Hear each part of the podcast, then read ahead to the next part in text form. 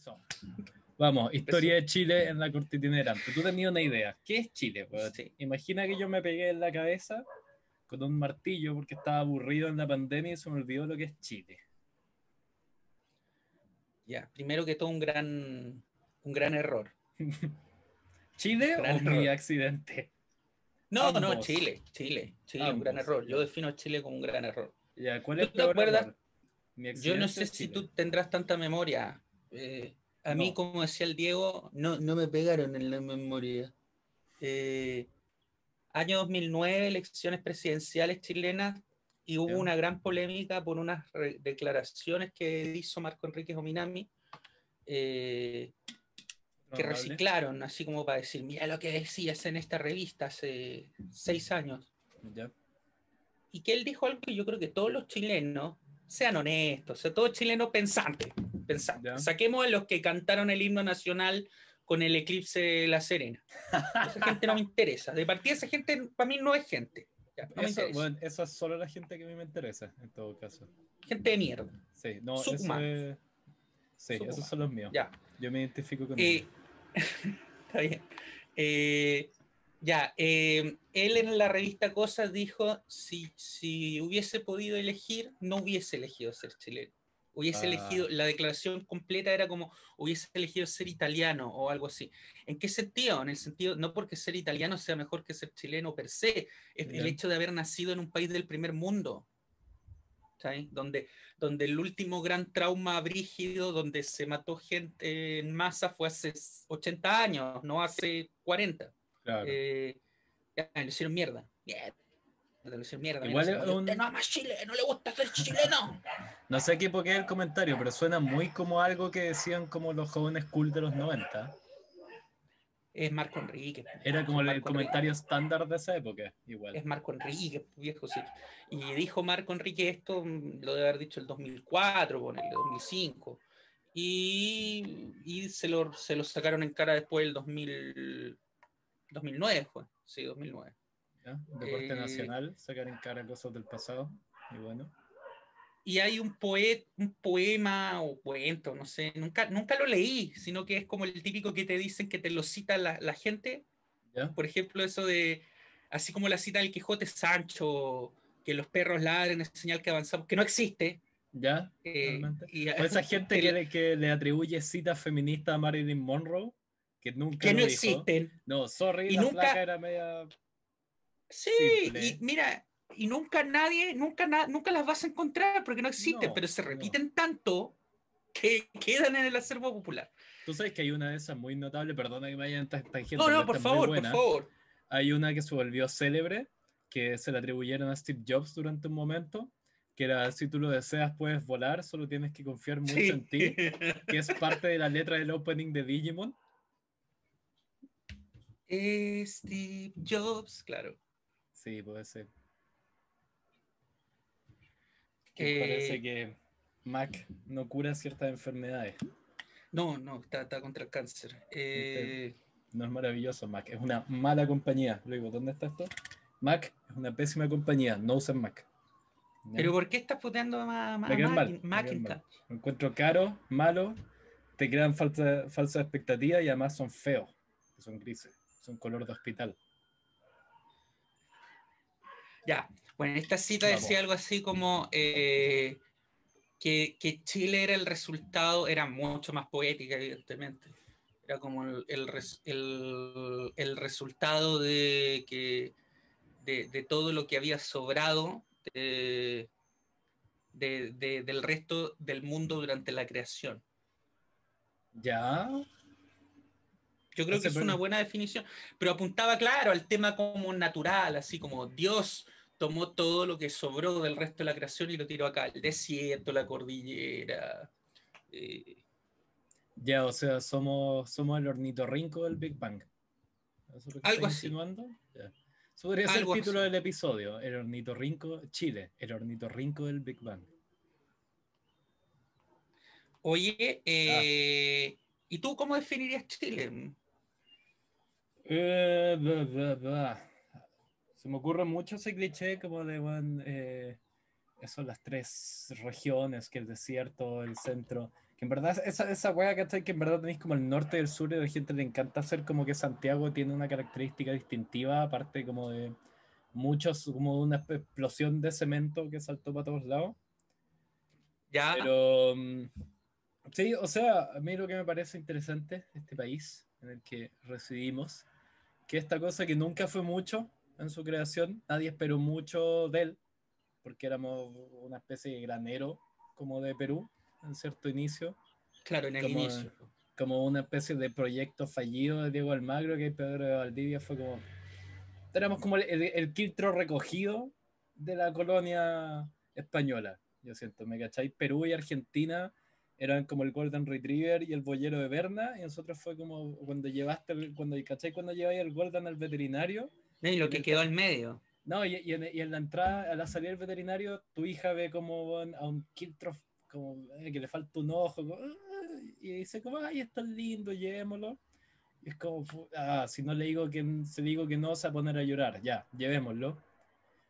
Pero de ahí resulta que el quiltro es como el que más protege la casa y el menos tontín. Claro, claro, más avispado. Claro. Por ahí, porque igual como que, bueno, me estoy adelantando quizás, pero me gusta que en el último tiempo Chile como que ha perdido sus pretensiones de hacer algo especial y lo hemos puesto como al nivel del, de como la, la improvisación y un poco la, la tendencia al, como estos hermosos desastres que hace Latinoamérica. No Mira, si hay un, tema, hay un tema ahí, hay un tema ahí. Eh, el chileno, yo creo, desde mi análisis, yo no soy sociólogo, tú estudiaste un año sociología, sí, eh, yo creo que puedes decir que aprendiste lo grueso de la carrera, ya. no había mucho más después, pero eh, mira, yo creo que el chileno mal copió muchas cosas de la idiosincrasia argentina cuando lo empezó a ir bien, esta Ya. idiosincrasia de mirarse mucho el ombligo, creerse más de lo que es y, y creerse distinto. Y creerse distinto. Distinto en el mal sentido, porque todos somos distintos.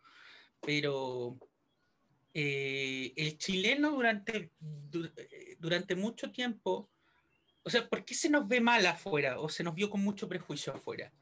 Eh, mira, yo tuve la experiencia hace, hace poquito, a raíz del conflicto que está ocurriendo en el hermano país peruano, ¿Ya? eh, se, se viralizó un video mío en una red social china.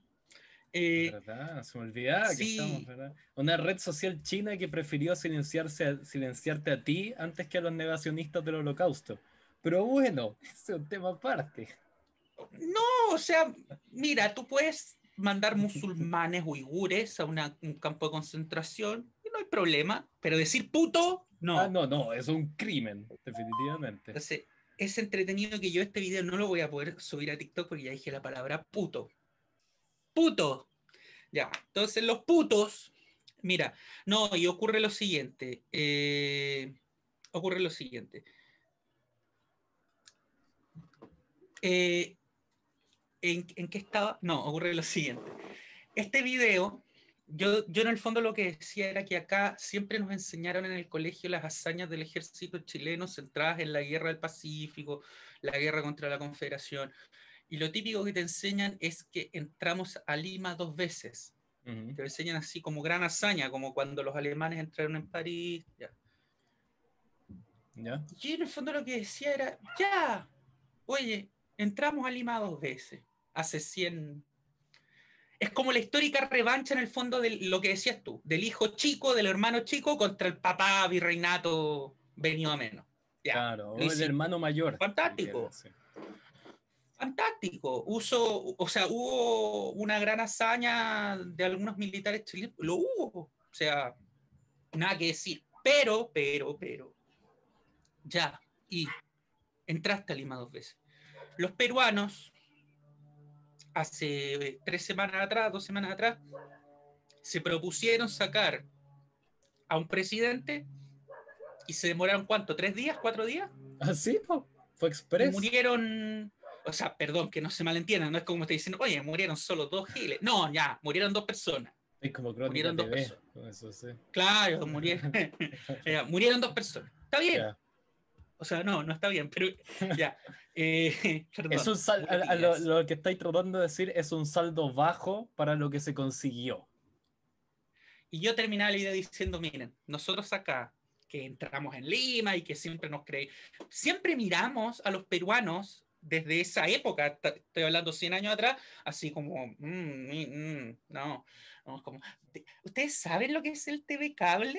Así como. ¿tienen DirecTV en Lima? O sea, ¿Lima no queda en el altiplano? Ya, ya, los miramos así.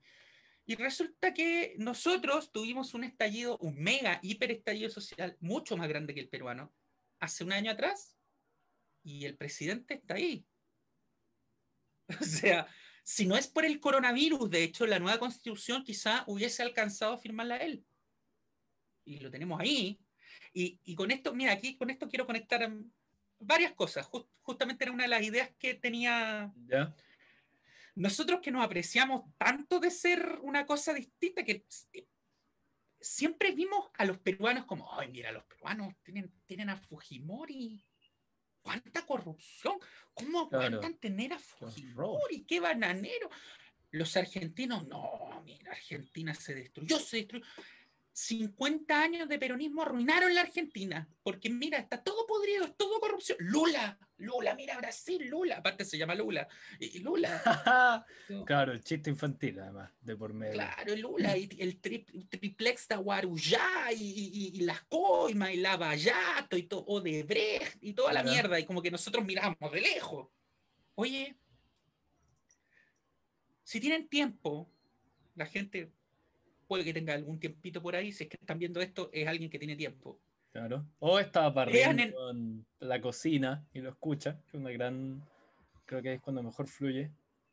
Vean Amazon Prime, vean esta serie, una muy buena producción alemano-chilena, Dignidad. Eh, bueno, todo lo que pasó ahí, o sea, la serie es ficción, evidentemente, pero lo que pasó relativo a la colonia, a las prácticas que ocurrían en Villa Baviera, eso ocurrió de verdad. Y nosotros, que somos un país tan. ¡Ay! Somos la putita de América Latina, ya. Nosotros tenemos de ministro de Justicia y Derechos Humanos. Esto es lo chistoso. Porque siempre veíamos como, como ay, ¿cómo no se-?" Ve- veíamos a nuestros hermanos y decíamos, oye, ¿cómo no se dan cuenta de que se las están metiendo dobladas? ¿Son tontos o qué? Ya.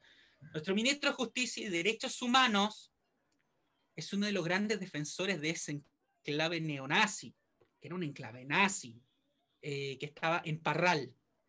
¿Ya? No, no, no eran 20 alemanes jodiendo en putre.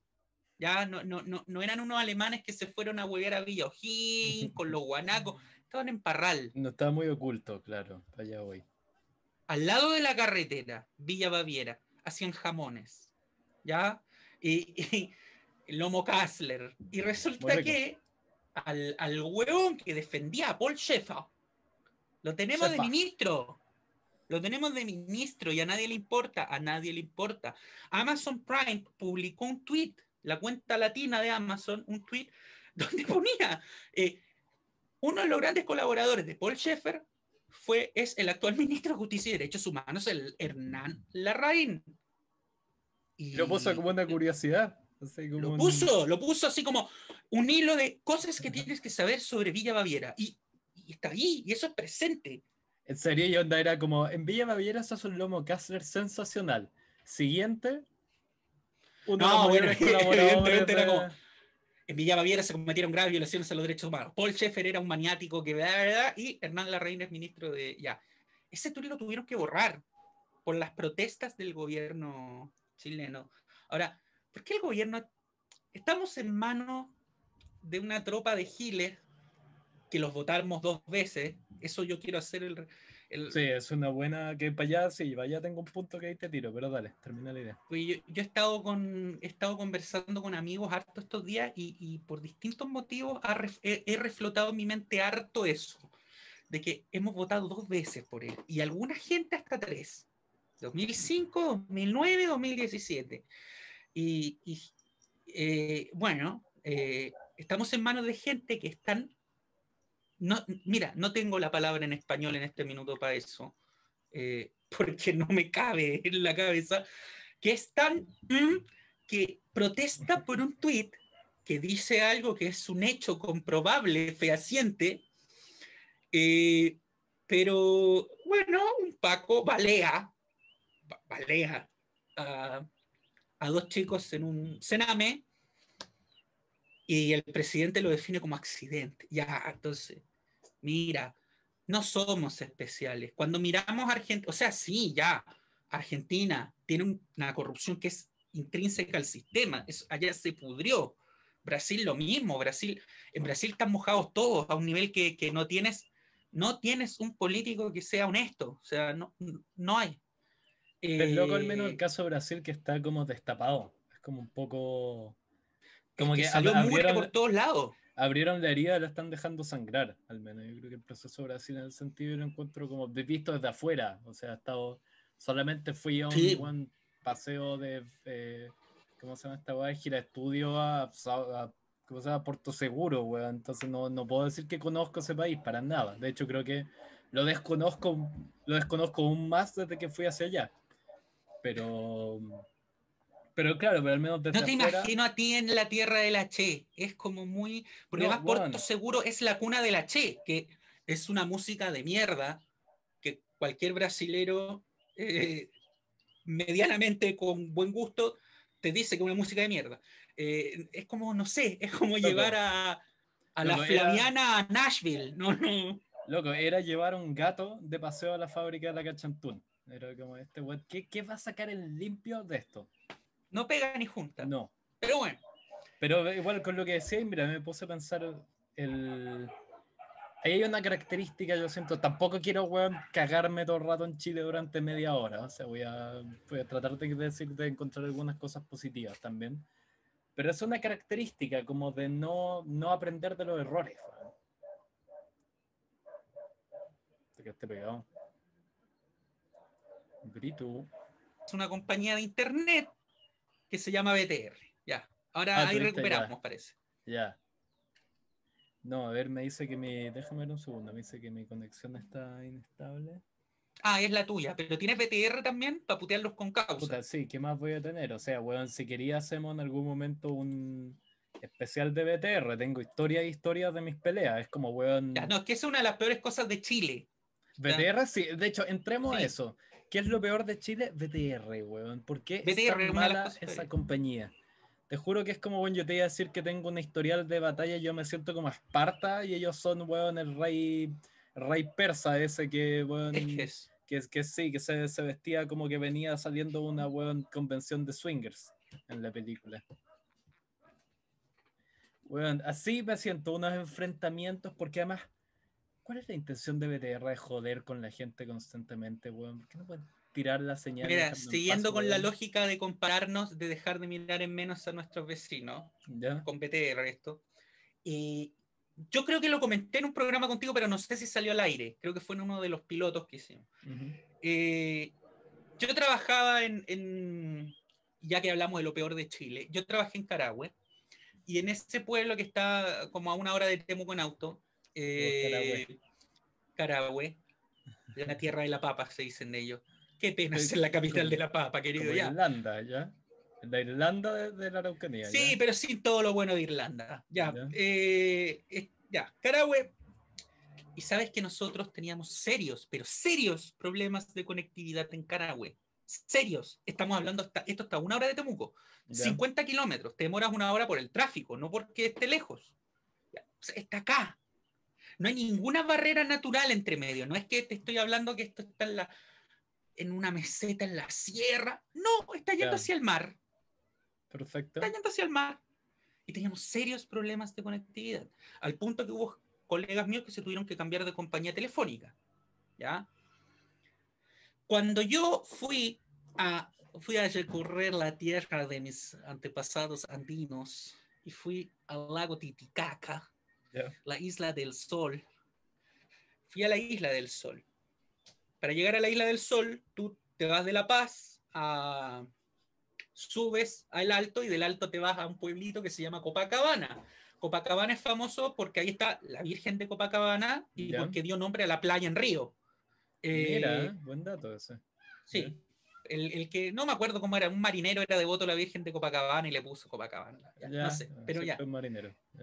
Y resulta que eh, esto es un pueblito, sigue siendo un pueblo de 500 años, habitado hace miles por los indígenas, a orillas del lago Titicaca, pleno altiplano. O sea, tú sales de Copacabana, Copacabana, ¿ya? meseta, altiplano, yaretas, llamas, nada más. La Ya. inmensidad. En Copacabana hay internet. y funciona. Uf, oye, tenía 4G Allá, en Copacabana, Copacabana, Bolivia. ya. Ya, dije, ya, pero esto no puede ser tan, tan bacán.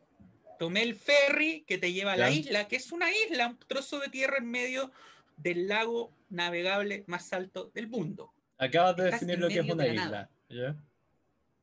Estás en medio de la nada. Tenía internet en la isla del sol. Tenía Pero una conexión en la isla del sol. Pero llamé a Chile desde la isla del sol. ¿Pero O sea, qué, qué teléfono estabas usando? ¿Estabas usando como una teléfono compañía boliviana? Sí, sí, claro, tenía mi roaming. teléfono boliviano. Ya. pero un teléfono smartphone.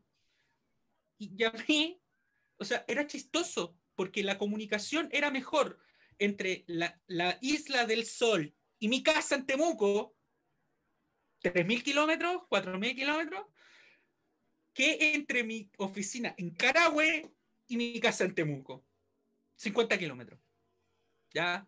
O sea, los Aymaras lograron ese tremendo, esa gesta tecnológica, y acá nosotros que los miramos tan en menos como que fueran puras cholas con pollera que hablan todo el día en su lengua, ahí luchando sin hacer nada, libre. Y haciendo lucha libre, que además, oye, eso, perdóname, es una ideaza turística. Loco, yo una O vez sea- leí un reportaje de la Rolling Stone sobre la lucha libre chola.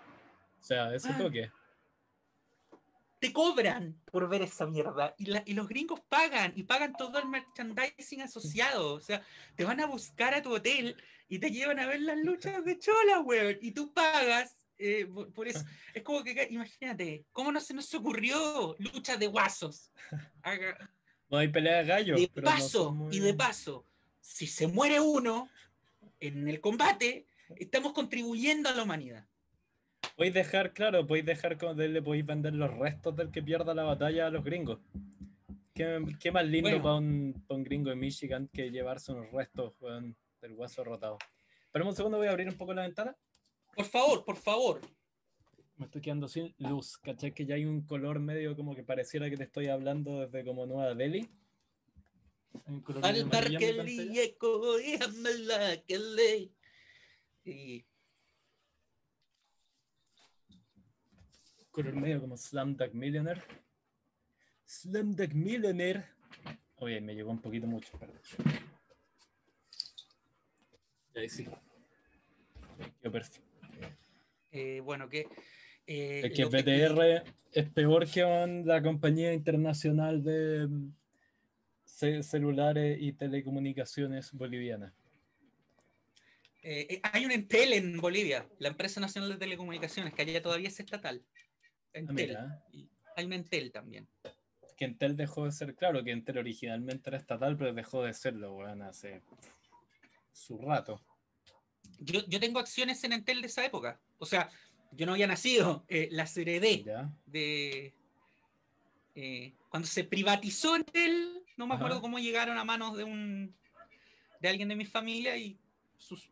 ¿A. Pero mataste? ya, Eh, hecho, hecho eso, eh, íbamos con lo peor, lo peor, lo- lo peor de Chile. Eh, adelante, es que tengo tanto en mente que no, no logro ordenar.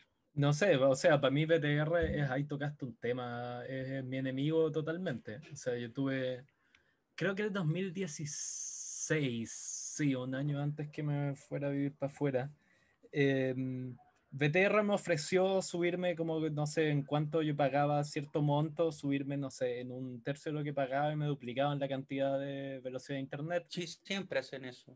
Yo estaba feliz porque lo único que usaba mi velocidad de internet era para ver Netflix y abrir Chrome y buscar estupideces en YouTube. O sea, Les fantástico. Dije, les dije que no, que no era necesario, que no, gracias.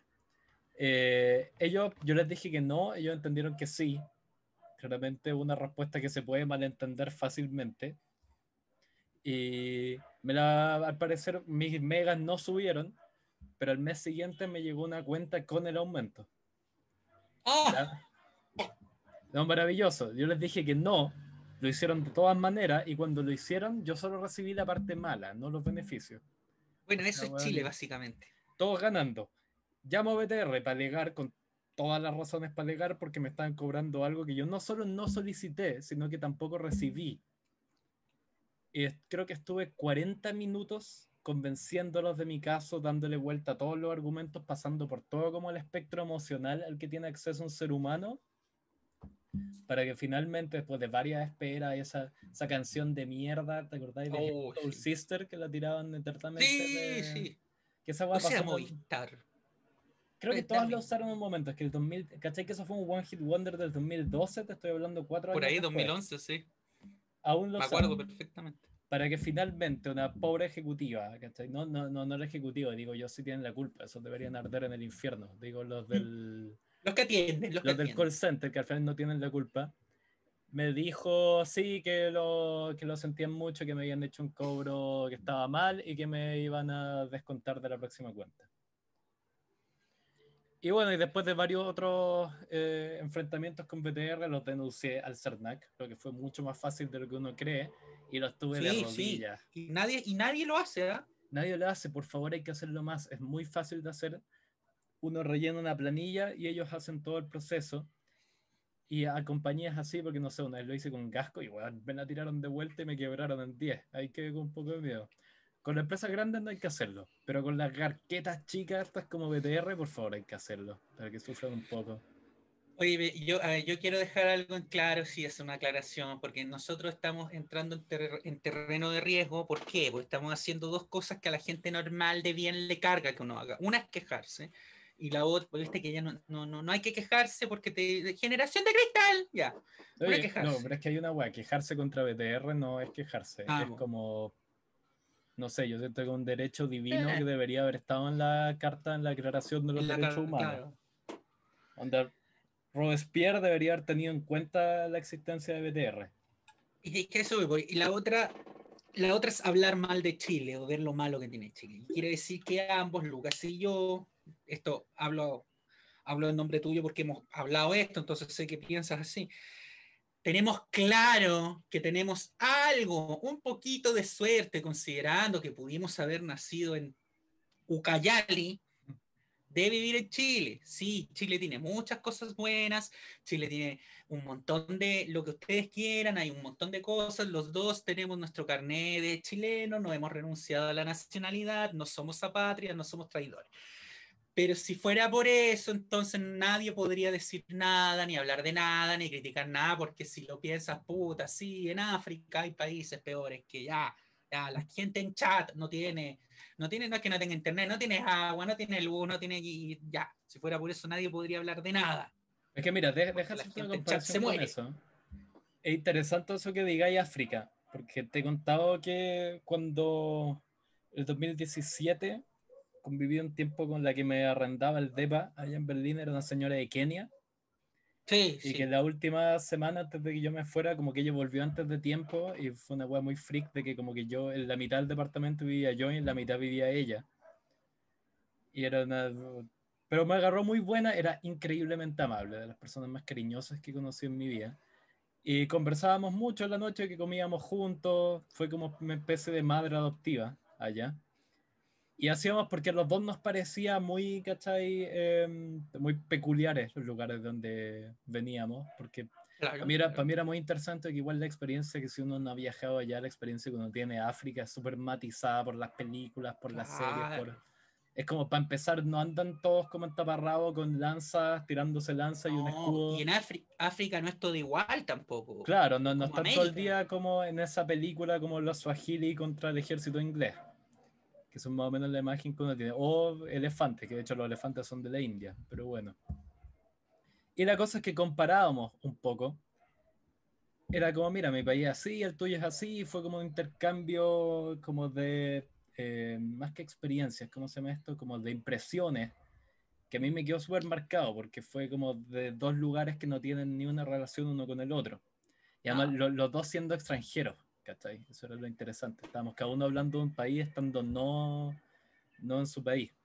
Pero un detalle que fue como que, y un poco una especie de juego medio perverso, como de quién, quién tiene cosas más cagadas en el país ¿Ya? Íbamos muy, ¿cachai? O sea, me superó un poco en la pobreza, como de que me dijo que allá en África, como que los niños se morían de hambre en la calle, y yo dije, oh, bueno, ya, eso yo Sí, no, eso pasa.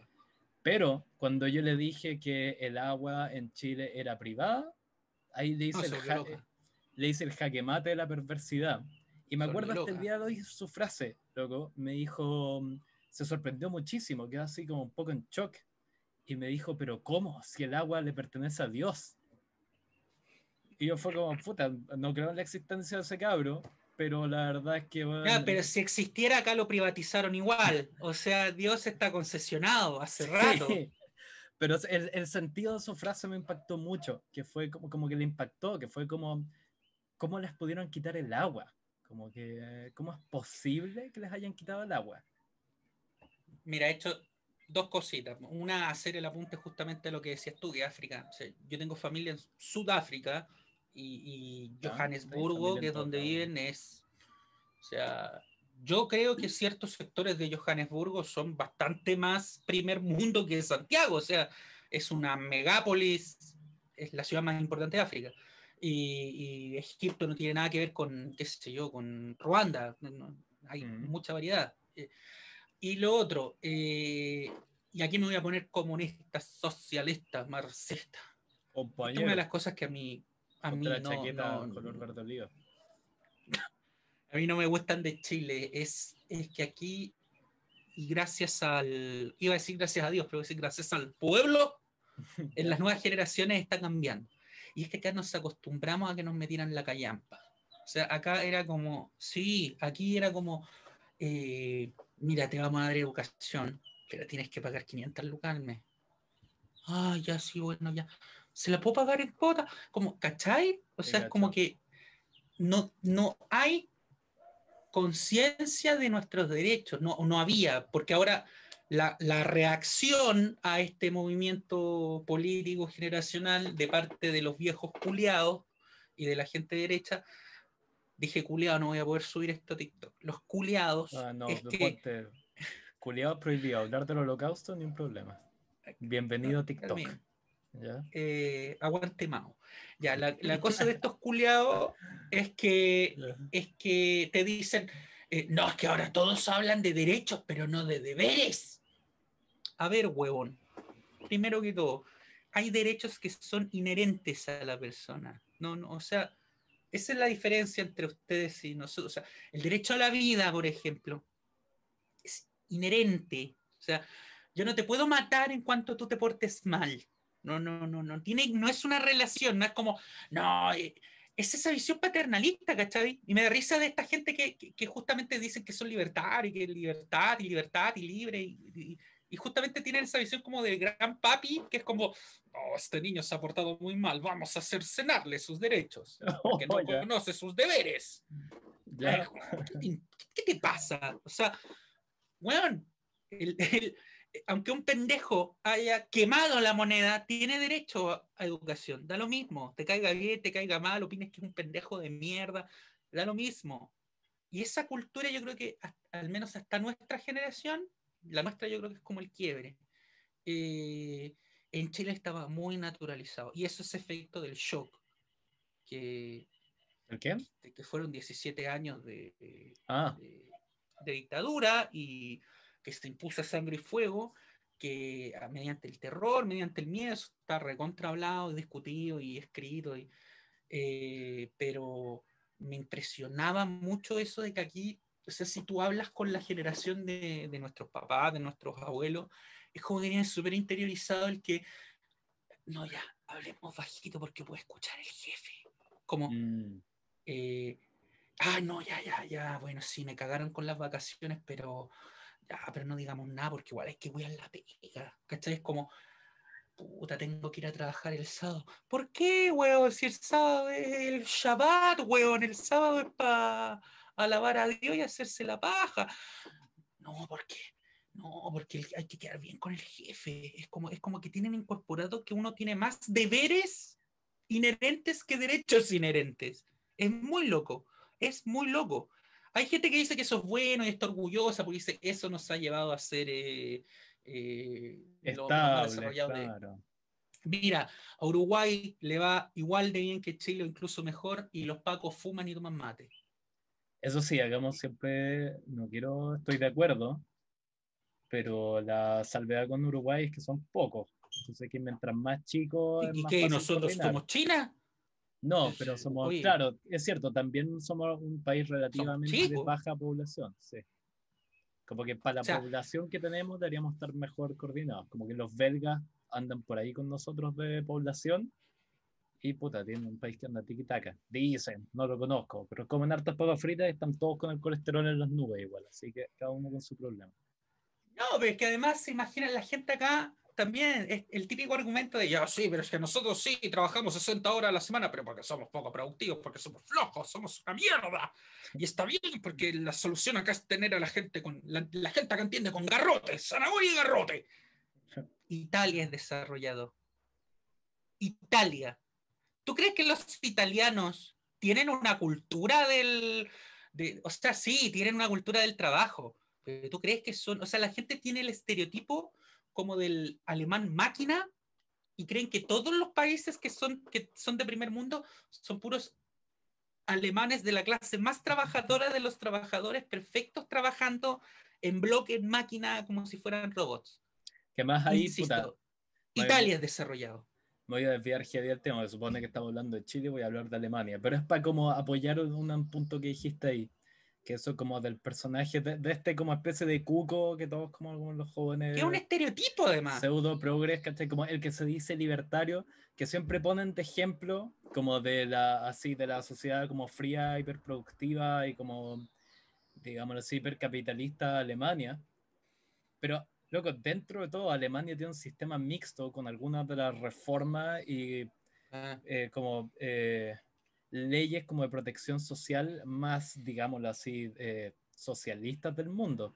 Ponte tú, en todas las empresas grandes, el sindicato alemán tiene una parte de las acciones, por lo que cuando se hacen las, se reúne, ¿cachai? Todos los accionistas a discutir el futuro de la empresa, el sindicato se sienta en la mesa a discutir de igual a igual con su parte. Y eso, ¿cachai? Si lo, mira, habría que hacer el experimento. Si eso lo propusierais acá y les dijerais que escondierais que algo de Alemania, te dicen que esa weá la copiaste de la biografía de Lenin.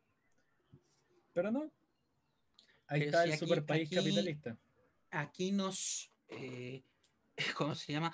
Ac- Acá cuando la, la- la bancada comunista propuso bajar las 40 horas, a, a bajar a las 40 horas, y armaron un video de montaje donde aparecía eh, declaraciones de gente del gobierno venezolano cuando allá en Venezuela se hizo esta reforma. ¿ya? Y ponían como silogismos baratos, como lo hizo Venezuela. Se fue a la mierda. Venezuela se fue a la mierda porque trabajan 40 horas. ¿Tú sabes que en España las 40 horas, ¿sabes cuándo se alcanzaron? Ah, Hace 102 años, durante la dictadura de Primo de Rivera.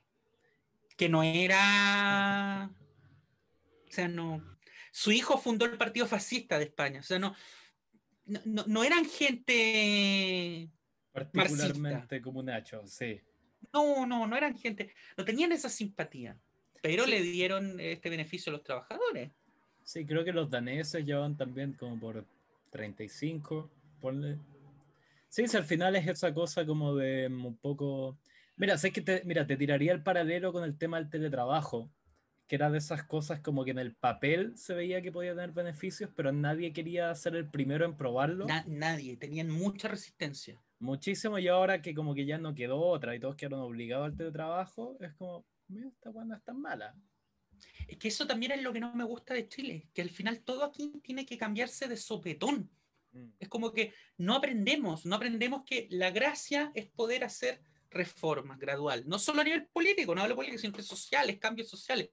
Tiene que venir un sopetón, es como el mismo estallido. O sea, nadie puede decir, nadie, nadie, nadie puede decir que no pensó que quizá la gente algún día se podía enojar. Claro. Porque yo, independiente que estos Axel Kaiser y todo esto, que, igual algunos decían que podía venir un estallido, pero le echan la culpa al adoctrinamiento marxista en escuelas y universidades. Esto lo, dijo Kaiser, no, no, estoy inventando mierda. Eh, a pesar que ellos te dicen que en el fondo estamos llorando, estamos reclamando de llenos, porque somos la generación que creció en la abundancia, entonces queremos reclamar y reclamar, no. Claro. Pero yo creo que es muy lógico, y pongo un ejemplo muy burdo, que si tú estás eh, penetrando por el orificio anal a una persona contra su voluntad durante 40 años, ya. en algún minuto en algún minuto, cuando tenga fuerza, cuando ya la tío la supere, o cuando ya se va a dar vuelta y te va a matar. Porque le has estado metiendo el salami durante 40 años y más encima eras tan cara de raja que querías que te lo agradeciera. Es que no, no se entiende. Entonces yo no puedo entender que haya gente que, que en la élite política chilena, que eso es muy chileno, después que quedó la zorra, te diga, bueno, es que no lo vimos venir, no lo vimos venir. No, o sea, es que nunca supimos que el ministro haya dicho, el ministro Mañalich, creo que fue ahora a raíz del coronavirus, o sea, es que a mí me impresionó el nivel de hacinamiento en el que viven uh. los chilenos. Eso fue notable. ¿Cachai que con eso mismo, que siempre cuento esta historia de cuando fue lo del 18 de octubre, de verdad que yo me, me agarró afuera, justo me había pedido un par de días en la pega y me fui, me fui a Buenos Aires. Cuando estaba allá, como yo no tenía, ¿cachai? 4G, andaba. ¿Verdad? Tú estabas en Buenos Aires y yo estaba en Mendoza, me acuerdo, me acuerdo. Ocurrió el estallido, yo estaba afuera, andaba en el teatro y fue a comer, llegué como a las 2 de la mañana al hostal, me acuesto, no vi el WhatsApp hasta el otro día. La zorra. y cuando lo abro tenía como 560 mensajes nuevos y el primero que abro era esa foto del edificio que se le quemó la caja escalera. Que si uno veía bien la foto, parecía un edificio en llamas, parecía como el, el ataque de las Torres Gemelas. Y dije, ¿qué mierda está pasando? Y segundo mensaje que veo, un amigo que me mandó como un meme del guasón diciendo así como el caos reina y la weá. Y yo fue como que. Estaba de moda el guasón, ¿te acuerdas por la película de Phoenix? Entonces yo, sí, fue no, eso. No entendía nada. Y de ahí empecé a leer, llamé a mi viejo, ¿cachai? Como que me informé, pero me contaron así la situación como caótica, el estado en más o menos los tanques afuera y la cagada. Y se empezó a filtrar, empezó a aparecer, a filtrar, en qué época creo que vivo, pero empezó a salir en las noticias y todo. Y la gente del hostal, que eran re amables, como que me hice un poco amigos de ellos, que era como toda una familia, me empezaron a preguntar. Y yo como, no, es como, bueno, toda la cosa, yo también no entendiendo mucho lo que ocurría. Esta narrativa, ¿cachai? Como de, no puedo creer que esté ocurriendo esto, y era como, ¿por qué ocurrió? Es que la represión, no sé qué. Pero la reacción de los argentinos en general era como que me miraban con cara de póker, y era como, bueno, ¿qué esperabas que ocurriera si después de como 40 años nunca se levantaron ni nunca se, nunca se atrevieron como a quejarse por los abusos? Quejarse en serio, digamos. Sí. Serio. Los argentinos era como, onda, nosotros siempre supimos que esto les iba a pasar, Chile. Esto es lo que pasa cuando una persona aguanta, aguanta, aguanta y se queda como, como dicen, la mierda en el pecho, realmente como que sale. Y entonces fue muy loco. Yo, que, yo siendo como el que pertenecía al lugar donde había quedado la cagada, era como el histérico que no entendía nada. Y ellos eran como puros censistas políticos diciéndome como, loco, ah, pero obvio. welcome to Latinoamérica, flaco. Ese es el tema. Yo creo que nosotros nos tragamos mucho eso de, de que éramos distintos, de que, que, en Argentina ocurrió igual. En Argentina, Argentina fue durante mucho tiempo así por el tema de, de, este relato que se inventó de la inmigración europea, de que los argentinos venimos de los barcos, entonces, de quererse distinto. Después eso fue cambiando, pero Chile tuvo ese proceso un poco después y creo que para bien ahora se quebró. Eh, en relación con lo que estábamos hablando, eh, tú mismo debes haber tenido la experiencia, y esto es otra cosa que no me gusta de Chile, y tiene relación con lo que decíamos de, de, normalizar cosas anormales. Tú has tenido la experiencia de explicarle a un argentino que aquí la universidad pública se paga. Porque que tú digas la universidad se paga, bueno, en casi todo el mundo las universidades privadas son pagas. Eso es. Tú puedes conseguirte una beca, lo que sea. La puedes subvencionar el gobierno, pero son pagas. Eh, pero explicar a un uruguayo, por ejemplo, o incluso un, boliviano, que acá la, la pública se paga, me quedaban así como. No, no, pero la privada se pagará, la privada se paga como en todos lados. No, no, se paga la pública. Pero si, y los impuestos, pues, si ya la pagaron. No, bueno, acá te. Como la CISAPRE. Es como la CISAPRE. O sea, eh, yo no sé si en otra parte del mundo, lo desconozco. Yo la, eh, lo que más tengo cercano son los sistemas de Bolivia y, las prepagas en Argentina, que, que, son como el similar a la ISAPRE donde tú pagas tu cuota mensual previamente fijada con la empresa y, después te atiendes. Pero a eso voy, después te atiendes. No es que te cobren de copago tres cuartos de la operación. Sí. Sí, es loco eso. Porque además, claro, uno, en el peor de los casos, si te dijeran, claro, la universidad se paga, uno entendería que hay una especie, no sé, pues como la, qué sé yo, para los extranjeros, si uno quisiera irse a estudiar un posgrado, ponte tú a Alemania, tenéis que pagar una cantidad mensual, pero es un pago que básicamente te lo tienen desglosado, que es como tanto es que tenéis el ticket para andar gratis en transporte público, tanto es coste, administrativo, pagáis una cantidad que es como ya, tenéis que pagar un poco como porque, por el servicio que estáis, mm, que estáis recibiendo. Costo, costo fijo. Claro, como costo operativo, digamos así. Prestos de pagar así una cantidad, porque loco, una carrera así de pregrado entre 400 y 600 lucas te cuesta. Tú sabes que hay universidades en Estados Unidos que cobran similar a lo que cobra acá la católica, o la Universidad de Chile, que es pública, que y no te estoy hablando de la Universidad de eh, Grasshopper en perdida en Missouri. No, no, una universidad no, Harvard, pero una universidad, digamos, donde puedes, te puedes titular eh, y cobran similar. O sea, yo he visto casos. Es muy loco y eso acá lo hemos como normalizado. O sea, está también el tema de, mm, eh, lo que decíamos de la, de, la salud, eh, de, normalizar estas cosas de que, de, que, de que me puedes cagar. No sé qué, sí, me podéis cagar, me podéis, puta. Yo te pago todos los meses una cantidad fija que no es barata, no es barata, especialmente si eres mujer o, o tienes una preexistencia. Antes estaba este tema de las preexistencias, eh, y, y te pago todos los meses para que después cuando necesito usar el servicio por el que te pagué, me cobres más. No, no te estoy hablando me cobres me estás cobrando la mitad de la operación. Pero si te estuve pagando meses y meses y meses y meses y meses y no usé esa plata, o sea, ergo, te la quedaste. dame mi beneficio, o sea, y acá, acá como, y, porque si uno no se defiende, ¿quién te va a defender? Nadie. Pero nosotros teníamos metido ese mojón en la cabeza que decía como, ya, pero bueno, es que igual las empresas, si al final esto es un negocio y las empresas tienen que ganar, pues si las empresas no ganan, no hay trabajo. Entonces, puta, que me meta el chorizo, no me cachai. No, esa hueá me cargaba de Chile. Yo creo que menos mal se está terminando. Sí, está bueno ya, pero mira, para no irnos tan en la... Porque ya cubrimos de mierda al país cuando comienzo dijimos ya, tratemos. De historia no me ha hablado nada, pero bueno. E, enumeremos cosas. No, hemos hablado bastante, tangencialmente, pero hemos hablado Tangencialmente, sí, pero no hemos, claro, uno podría decir que dijimos que es el ornitorrinco del Big Bang, que me sigue gustando y yo creo que lo voy a poner como título. Y, mm, ya, bueno, enumeremos cosas que nos gustan de Chile, pero ¿sabes que yo tengo una como... Que nos gustan.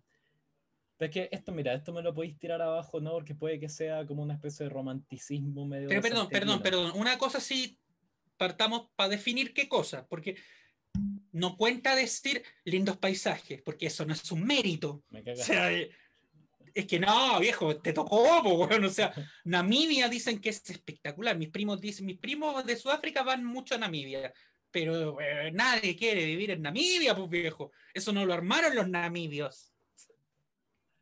No, mira, ya, pues, igual lo que iba a decir, ya, me cagaste los paisajes del sur, que tú sabes que. es bonito, es bonito, lógico. Pero, ¿sabes qué te iba a decir? Lo de que. Mm, creo que está esa, es muy cierta esa narrativa de como el chiste de eh, Santiago es Chile. Y que además cuando estamos en la U, a, ti y al resto como de la, la bancada sureña, yo lo, usaba como bueno, para como para, con esas cosas, esos fierros calientes con los que se marcan las vacas. Siento que claro, claro. Así. Em, pero siento que en Santiago mismo la identidad nacional se ha diluido a un punto de que ya no sabría decirte qué es como lo que nos caracteriza acá. Pero en Santiago, claro, en el campo, si dais más para el sur, para el norte, si hay una cosa más rica, más característica, ahí hay una como verdadera identidad que no se ha perdido porque en Santiago yo siento que esta cosa ya es puro como concreto, transacciones bursátiles y tarjetas de crédito. O sea, la imagen que tengo yo viviendo acá, durante el 90% de mi vida. Esa es la imagen que se tiene en Chile de Santiago, que yo creo que es común a la imagen que se tiene en todo el mundo de la, gran, de la ciudad como grande del país. De más.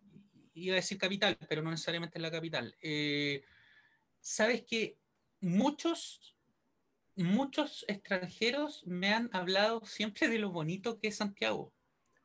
Y yo, yo que vivía allá encuentro que tiene su encanto.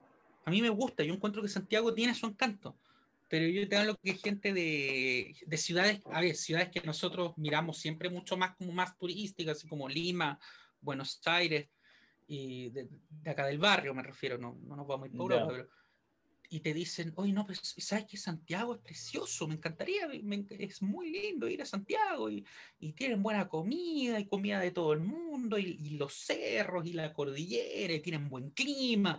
Es como, les gusta, les gusta, ¿sabes qué les gusta? Una vez en un aeropuerto, no me acuerdo quién me la contó, un amigo, unos chinos que se bajaron de, de un avión que venía de alguna parte, eran chinos no, no, no, estoy, no me refiero a gente con. Iba a hacer el gesto, pero no quiero que me censuren. Eh, chinos de China. de China. De China. De la República Popular. Ya. Eh, se bajaron y llegaron a, una de, a uno de los eh, ah, ventanales del aeropuerto de Santiago que da hacia el este, o sea, hacia la cordillera. Ya. estos ventanales de vidrio y se quedaron parados 15 minutos mirando, mirando. Lo único que hacían era mirar las montañas. Y nosotros de repente no nos damos cuenta de eso porque, o sea, yo creo que nadie asocia de hecho Santiago con montaña, porque a pesar de que realmente estás al lado de la nieve y de las montañas, pero nadie asocia Santiago con ningún chileno, digamos. Asocia Santiago con, con estar en, como en Suiza. En cambio, para esta gente, eh, bajarse en Pudahuel, que está al otro lado de la ciudad, al extremo contrario, eh, quizá eso era lo más cerca que iban a estar en su vida de un paisaje montañoso. Y para ellos era, pero, wow. Yo creo que de repente nos falta poner en, en contexto las cosas que tenemos que que de repente no, no valoramos. Yo creo que de repente no nos damos cuenta de, de las bellezas que tenemos. Además, o sea, mira, yo no por hacerme especial, siempre he sido muy fan de la cordillera, además muchos años viví encima de la cordillera, especialmente de invierno, siempre me encantaba eso, levantarme, mirar y ver la nevada, ¿cachai? Era un paisaje maravilloso y es, claro, y es la raja esto de estar, ¿cachai? Como que no, no veía mucho esto de tener, porque no es, un, no es un cerro, no es como un monte, es una cordillera enorme la que tenéis ahí encima de hecho, me acuerdo que en, siempre me, como que me reía, me causaba gracia a mí mismo que los alemanes hablaran como de sus berg, que eran como sus montes, ¿cachai? Que yo ah. siempre preguntaba por dónde hacer trekking y me decían, no, que el tal Berg que es muy alto y como que tienes que ir Anda el preparado. monte acá. Y yo los veía y, weón, todos para mí, eh, los que para los alemanes era como el, el Cerro de la Muerte, había uno que literal se llamaba el Monte del Demonio. No era, 200 metros.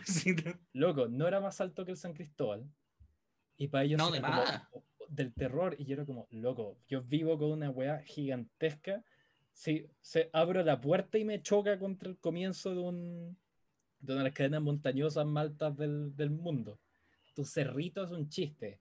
Es como, ustedes no tienen perspectiva de lo que es la altura de como las formaciones rocosas naturales.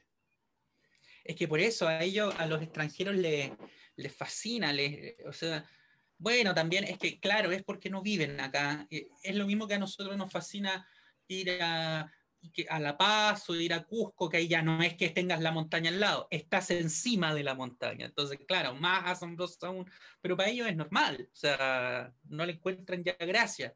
Al contrario, le empiezas a ver todo lo malo que tiene. Eh, Claro, eh, yo, yo encuentro que es una de las cosas buenas que tenemos, que, que- que realmente vivimos en, en- en un entorno privilegiado, pero eh, siempre terminamos yendo al pelo, ¿ah? Que No, no podemos encontrar nada bueno. Eh, no, somos, mira, yo creo que somos un país, eh, de verdad, para ser latinos, somos ordenados, bastante ordenados. ¿En qué sentido? No en el sentido de que seamos circunspectos, que eso no, no es algo bueno, sino que... eh, salvo por el mes del estallido, uno o dos meses, que fue más duro, eh, aquí tú tienes la certeza de que tu día, tu semana, o sea, van a ir de una forma más o menos lineal. O sea, Sí. tú puedes hacer planes a largo plazo en tu vida, o podías antes de la pandemia, pero eso es en todo el mundo. Claro. Eh, a diferencia de otros países donde la decisión de un sindicato que quiere hacer, quiere cortar la arteria principal de la ciudad, te puede fastidiar hasta desde el día de tu boda hasta tu funeral, eh, porque se les ocurrió en la mañana cortarla en la tarde y eso puede, ocurre día por medio y bueno, y no sabes, no sabes lo que va a pasar, te pueden cancelar el vuelo, se te puede cortar el agua, eh, te puede llegar un balazo. Entonces, ya, eso, eso es acá no lo tenemos. Hay una, también otra historia que me hizo poner cosas en perspectiva. Era mis amigos venezolanos empezar a contarles no sé qué, como que de noche mejor evitar algunos sectores. Me decían, como, ¿por qué? ¿Qué te puede pasar? Y dije, te pueden asaltar y robarte la billetera. Y fue como, ¿eso nomás? ¿Y? Onda, ¿eso es lo Ah. peor que te puede pasar? Y me dijeron como, bueno, bah, también hablar de la Venezuela actual no, no es como irse al otro extremo, la comparación fácil. Caracas es la ciudad más peligrosa del mundo. Claro, pero ellos me más. decían, allá es común de que si tú vas ahí en un auto, aparecen unas como cuadrillas de motos que se te ponen Sí, a los dos lados, te encañonan, si es que no te balean, y se acabó el auto. Y dije, esa weá acá en Chile la veis en las películas de Tom Cruise, nomás. Sí, listo. No la veis en las calles. Claro, claro. El tema, sí, el tema del orden. Sí, siempre, mira, siempre que acá te dicen, no, es que la delincuencia está rampante. y Ya, puede que exista un aumento esporádico, en, no es por bajarle, porque puede ser que alguien que sufrió un robo, un portonazo, esté viendo esto y diga, yo sufrí el drama. Ya, sí, pasa en todos lados, pasa en todo el Obvio, mundo. el trauma es real. Pero- sí. Pero ya, pero poniéndolo en perspectiva, eh, incluso comparándonos con países, ahí ya con países europeos, hay, hay países europeos que son menos seguros que, menos seguros que Chile. Eh, de hecho, mira, hay algún- es que depende también qué parte de Chile. Santiago sí he escuchado de extranjeros que me han dicho, lo encontré inseguro, pero inseguro al nivel que dices tú, inseguro de que, oye, no podía andar con joyas, no podía andar... eh, Voy a andar contando plata Anda en público. a sí. saber también dónde mierda se quiso meter. Igual, puta, fue weón con, con así tu perla acá, weón, a la legua. No, ya. Pero, ya, perdón por estigmatizar también a la legua, ya. También te pueden robar en Vitacura. Ya, ya. Eh, pero eh, en el resto del país, la verdad que la delincuencia está en niveles, no voy a decir aceptables, porque suena mal, pero, pero para un país occidental donde hay codicia y la, no toda la gente es buena y, hay cosas para robar también. hay países donde la gente no roba porque no hay mucho que robar tampoco. Em, no sé qué más podríamos, eh, qué, qué más podríamos encontrar de bueno. La inflación, la inflación es un tema, es un tema ah. cuando tú has vivido en países donde la inflación te come el sueldo, eh, se valora, se, se valora. Chile no conoce la inflación, no conoce la inflación. Yo cuando hablo con gente de, de, Argentina y le, no, sé, le, le mandaba a una amiga la otra vez un pantallazo de cuando hubo una alarma acá, porque el IPC había llegado como a 3%, una cosa así, 2%, no, que iba a ser 3%, anual en vez de 2.5, ¿ya? Y me dice, ah, pero wow, bueno, 3%, 3%, tienen 3% al mes, qué envidia, tienen un 3% al mes. No, es al año. ¿Y por qué salen las noticias? Me dijo. ¿Por qué salen las noticias? Si no... Están de puta madre, ¿qué alegan? Claro, o sea, eh, acá nosotros no, no, no, desde la época de Pinochet que no vivimos un proceso inflacionario. Eh, piensa que la inflación de Alan García en Perú en el primer 1985, por ahí, eh, fue del mil y tanto por ciento. O sea, mil y tanto en un año, es una cosa de Venezuela, Venezuela, que es el caso más... En Venezuela llegó un punto en que con los, los, bolívares antiguos, que dejaron de decir como hace dos, tres años, tenías que pagar con turros de... Eso pasó de verdad, ibas con un bolso, con plata, con efectivo. Al final se terminó dolarizando porque ya la moneda no valía, no existía, o sea, te, salía más caro hacerla que, que lo que vale. Eh, ahora Argentina lamentablemente vuelve otra vez a un proceso que puede terminar como el de Alfonsín, pero la inflación, nosotros acá no somos conscientes de que, de que existe, de que existe la inflación. La gente acá de repente te dice como, oh, está caro todo, es que ha subido todo, ha subido todo. Ya, eso son sensaciones subjetivas. Son sensaciones subjetivas, de que todo está caro. O sea, sí, está caro porque ganas poco, pero no es que haya subido de precio.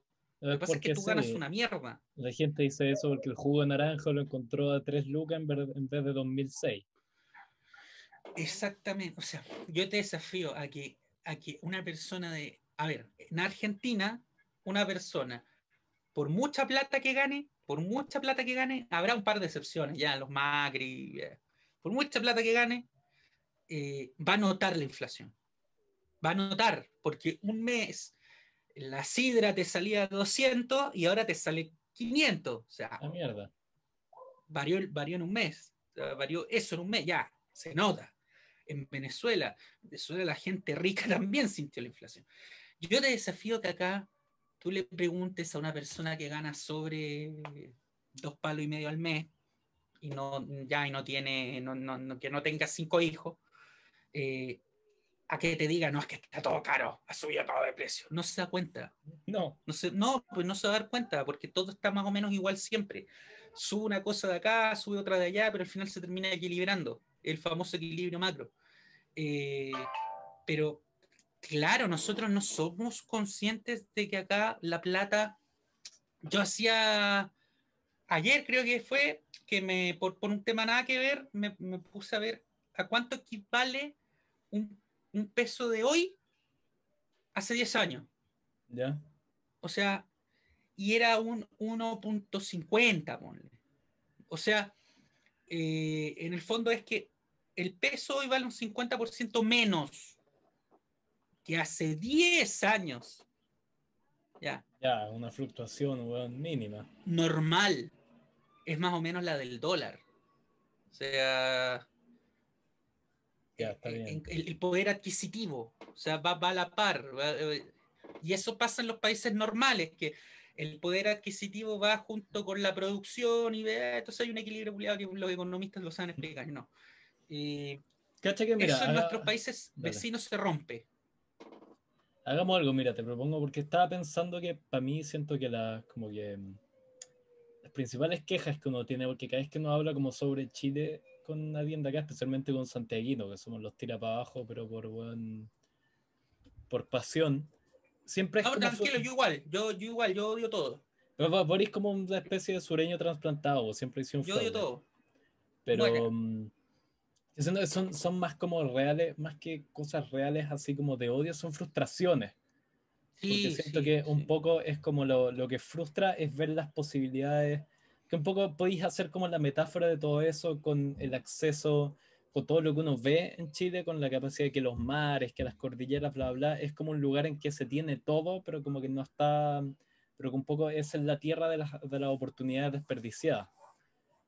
Entonces como que ya así para tirar el, el- como ya en la característica así final positiva, yo siento que este es un país que va camino, o sea, si es que el weón no elegimos a un dictador suelo penca que nos manda a la mierda, que siempre es posible, y especialmente de acuerdo a los flujos de históricos, es muy posible después de las revueltas sociales, que hay que tener mucho cuidado con eso, que aparezca un Sí. París y algo así y diga, oye, les hago la, eh, la, la solución de la nueva constitución en dos meses, arrasan los votos y nos vamos a la mierda Siempre hay que desconfiar. de cualquiera que dé soluciones fáciles, pero yo creo que es un- puede tornarse este país en algo muy, muy interesante, en una especie así como de nación a lo Nueva Zelanda, en un como país chico, próspero, que como que pareciera que sabe tomar buenas decisiones, como que miraban bien por sus vecinos. Y yo creo que las razones para eso son, por un lado, que está aumentando mucho la, la inmigración, que es algo maravilloso, Mm. y que por todos los análisis en Chile es muy baja. Dentro de todo, digo, la inmigración de cualquier lado, de lo que queráis. Pero que haya, nuestros que haya países- empezado a aumentar es, es- un signo, es un signo Claro. bueno, porque la gente va donde hay plata. Eso es así, la gente va donde hay plata. que la inmigración y eso además te hace, te da más diversi- diversidad de gente y eso le abre la, la cabeza a la gente, porque es difícil tener prejuicios contra alguien que se ve distinto que tú, si es que trabajáis Claro. al lado de ellos. Porque ¿cachai? es es súper difícil odiar, decir como weón, el típico prejuicio, los weón, tal etnia son todos unos flojos, pero decir, Cuando resulta que todos tus compañeros de. cuando convives con ellos. o sea, claro, como que está esa cosa como de forman parte de que... tu vida. Sí, si es que juegas fútbol y te tomaste unas cervezas con personas de tal grupo que tú tenías ciertos prejuicios, es como, pero sabes que en verdad esto no me Mira, no calza son tan porque así. él es súper eh, amable, es una buena persona, me reí con él, bla, bla. Eso, y yo creo que es clave la weá de, de, de una vez por todas hacer un proceso como de reivindicación y pacificación y de aceptación, yo siento, de los pueblos originarios. Que igual eso podríamos hacer un tema, weón, un capítulo weón, dedicado a eso, que va a ser súper bueno. Todos bla- blanquitos como de clase alta hablando. Hablando, hablando de lo que hay que hacer con los Bien. indios. Bien, Pero yo me claro. puedo poner un poncho, porque tengo un poncho. Mira, tengo un poncho mapuche y tengo un poncho andino, entonces puedo hacer Ya, pues, lo, sección aymara, sección mapuche. lo hacemos un día en enero en que hagan 35 grados y tú te pones tu No, poncho. pero el poncho puede ir sin nada abajo. Ah, ya, ya. Mejor para rendir tributo, tú decías, a los pueblos originarios. Claro, claro, ya, ya, ya, creo que ya estamos confundiendo, Eh, esto- somos tan racistas y estamos confundiendo pueblo originario con paleolítico. Eso te iba a decir. Esto no va por buena, dirección. Corrijamos. Eh, no, o sea, para dar otra historia, me acuerdo que cuando weón, aterricé en, en Dublín, primera wea que veo, la señalética estaba en dos idiomas. En Yo leo-. Yo leo uno, digo uno es inglés, y el otro dije, esta wea es ruso, es polaco, qué chucha es. Una wea así que no se entendía nada. Y le pregunto como al conductor de transfer, no me acuerdo, y me dice, no, eso es Irish. Y dije, como Irish. puta, no sabía. De ahí me puse a investigar y una cantidad mínima del país habla ese idioma. Sí, es, un país es un poco de cacho, así como "Ah, esta wea de idioma. Pero aún así es como, puta, es parte de nuestra cultura, vamos a poner la señalética oficial en los dos idiomas. Tienen una radio, una radio y un canal de televisión públicos eh, generalistas, o sea, tipo TVN, ¿ya? pero en gaélico. Que lo, lo verán cinco tipos, Sí, es más un los que lo hacen. Pero, pero, Pero todo eso- el día transmiten gaélico. Pero es un gesto simbólico súper importante, como de, de- de especie de visibilización de una herencia cultural, de esto es parte de nosotros. Y siento que gestos así. Puta, son, es por donde hay que empezar, que de ahí ya las reivindicaciones socioeconómicas es un tema al que no soy experto y no quiero meter las patas. Tengo mis ideas y las voy a meter, pero eso es para otro episodio, que se va a llamar Los dos, los blancos de clase alta opinan sobre algo que no tienen idea. Pero bueno. eh, Claro. Un millennial te enseña cómo vivir. Un millennial te da lecciones de vida. Pero bueno, yo creo que hay que esa visibil- esa aceptación, como de decir esto Eso, somos. aceptarnos. Aceptarnos. Ya no buscar que nos impongan un quiénes somos o que nos digan quiénes somos, sino que cómo nos sentimos. Y ser, Claro. ser, ser, ¿no? Y ser, como, ser lo que nos sentimos. Ser, somos, somos latinos, somos mestizos, somos blancos, somos inmigrantes, somos. Al final, yo creo que somos un poco de todos, y finalmente es eso, somos. E- e- Esa es la gracia de tener muchas identidades que conviven en una. Claro, y un poco siento que uno podría tomar un poco lecciones del movimiento por los derechos civiles en Estados Unidos, especialmente de los como 70, 60, que tenía como que con lo que le dieron la vuelta a la mano, como el discurso imperante blanco, fue esa cosa, ¿cachai? No como de, mm, de tratar de, de, de, eh, darle en el gusto de lo que ellos esperaban de la sociedad, sino que ese discurso de Black is Beautiful, ¿cachai? Como de yo veo, veo la belleza en lo que soy, claro. Y había una cosa no como de tratar de luchar, como, weón, de, como de queremos ser igual que los blancos, era como no, nosotros somos esa cosa iguales pero distintos. Ese discurso es como yo soy, yo soy bello siendo distinto a lo que se espera que soy. Creo que si esto es así, de mi ignorante opinión, estaría bien. Y bueno, yo creo que llevamos como cerca de 40 minutos, quizás más. Más, una hora, una hora. Ah, va a estar largo este. Eh, ¿qué te iba a decir? Quería aprovechar esto para promocionar tus TikToks y tus cosas, para que, co- cosa que el, el gobierno de Xi Jinping sepa dónde estás, cuando Mira, te quiera mandar a matar. Eh, no, pueden seguirme en el Instagram, Ignacio Vera Brito, muy original. Y mi TikTok creo que es el mismo, creo que es el mismo, o Nacho Vera Brito será, pero si ponen Vera Brito voy a aparecer yo. Eh, o sea, me si sigue mucha en, gente de Perú. si buscan en TikTok enemigos del partido, salís tú de primero, ¿o no? Que es chistoso porque tengo 550 mil haters libertarios que, gracias Ya. a Dios, existen porque me dan visibilidad. ¿Ya? Gracias, chicos, gracias. Eh, me, me putean y me tratan de comunista. Me tratan a mí, a mí, a mí de comunista. Eh, entonces, eh, los comunistas me odian y los libertarios también y la gente de derecha igual, básicamente lo que pasa con los judíos. Eh, bueno, me pueden encontrar ahí. Tengo muchos seguidores de Perú. Entonces, quiero enviar un saludo al Perú, a la patria de Inti del Sol. Descendió Alianza Lima. Entonces yo, de verdad, si algún hincha de Alianza llega a ver esto, mi abrazo fraterno, perdón por haberles enviado al comandante Mario Sala. Yo sé que ya Chile le, le ha enviado tanta mierda a Perú. Eh, qué terrible es ser peruano y de Alianza Lima, porque, eh, o sea, cada vez que un chileno entra en Lima, deja la cagada. Bueno, Y bueno, y a mí me pueden ver tocar guitarra en Lucas Rod SSH con la arrobita antes. Tocar guitarra arroba. sobre la Revolución Francesa. Para que vean lo a tono que estoy con mi tiempo. Yo, yo voy a mm, desnudarme para Ah, bañarme. Me voy a dar un baño. Está bien, te felicito ya. Creo que Eh, esa, esa no me entonces. Yo aún no corto, ¿tú cachai eso? No, no, sí sé, esto me gusta. Eh, no, miren, eh, ah, sí, hay, aparte de los libertarios, agradezco también a los hinchas de Universidad Católica, porque, bueno, subí un video justamente en mis redes sociales, eh, donde este, Universidad Católica se va a enfrentar el martes a Vélez Starfield, que es mi cuadro porteño, mi yo porteño, en la Copa, en la Copa Sudamericana, Vélez Starfield, el Club Atlético Vélez Starfield. Me han puteado, me han tratado de, de, de- de- un montón de epítetos, monjas picotas. Yo pensé que ustedes eran otro nivel porque ustedes son tan cuicos y tan. ¡Ay! Puteándome así en TikTok, no lo imaginé, no lo imaginé. Yo pensé que ustedes eran otra cosa, pero no podéis ser cuico y roto. Tenéis todo lo malo, lo roto y todo lo malo, lo cuico. No podéis ser cuico y roto.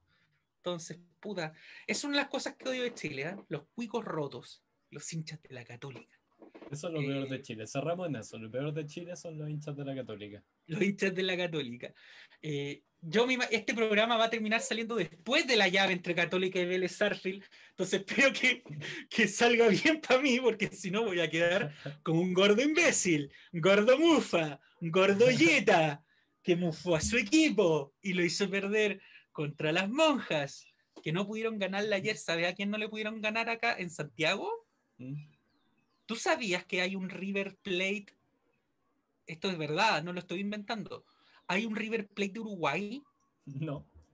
River Uruguay, un- se llama igual, River Plate, Ya. y es rojo y blanco igual que el original. Sí. Eh, bueno, contra eso no pudieron.